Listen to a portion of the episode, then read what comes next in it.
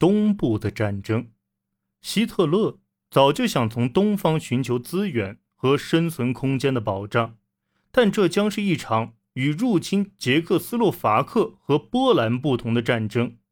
在入侵者眼中，斯拉夫人是劣等民族，必须将他们消灭，以腾出空间供德国殖民。为了支援入侵希腊的意大利部队，以免义军右翼遭到苏联军队的攻击，希特勒。不得不为此分出兵力，推迟了代号为“巴巴罗萨行动”的入侵计划。结果，德军迅速攻占了希腊，但巴巴罗萨行动却推迟了好几个月，直到1941年6月22日才付诸实施。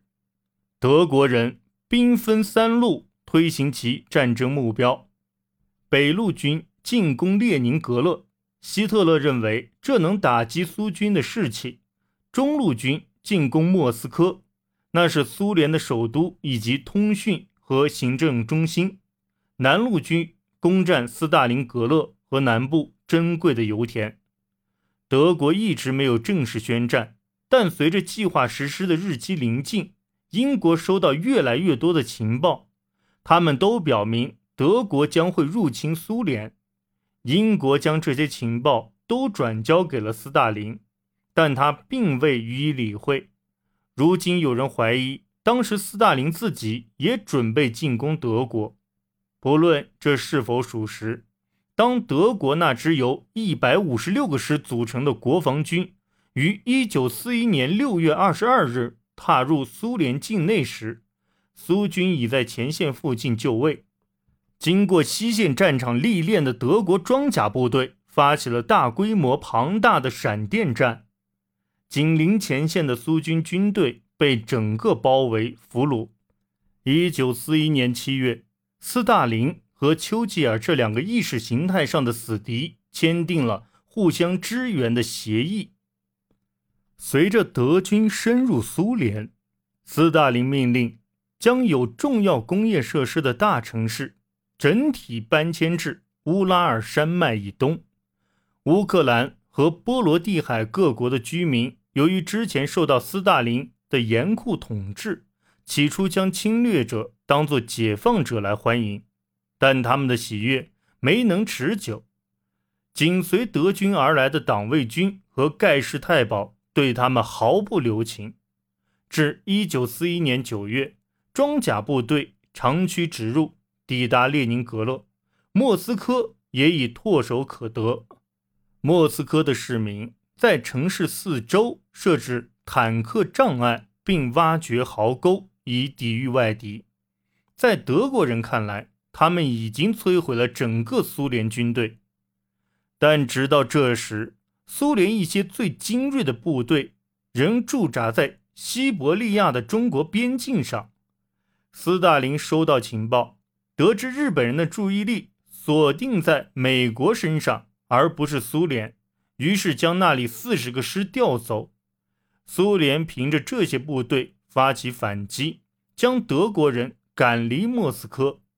在一九四二年苏联的严冬酷寒中，没有准备足够过冬衣物的德军中有许多士兵被冻死冻伤。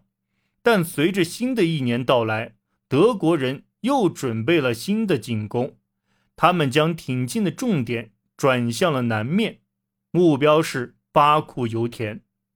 希特勒屠杀了那些本可能会支持他的苏联公民，而斯大林也改变了政策，开始召唤俄罗斯民族主义热情，勾起人们对彼得大帝和一战的联想，并重新开放了之前一直被禁的教堂。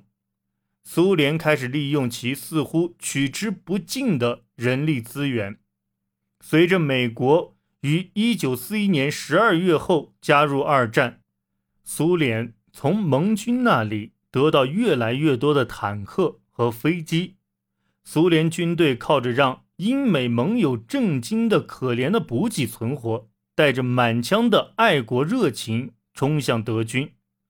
德军在1942年的推进成效。不如以前，随着德军越来越远离德国，其补给线也拉得越来越长，而盟军的战略轰炸也破坏了德国的工业生产。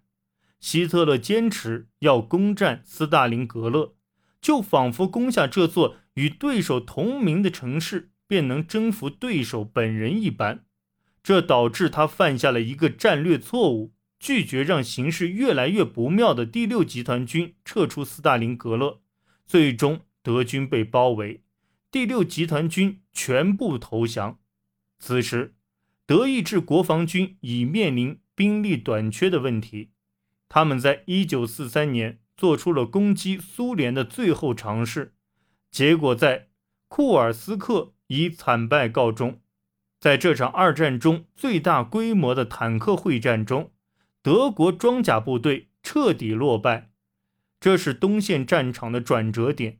红军的攻势越来越猛，而德军的兵力不断减少，已无法抵挡苏联人的攻势。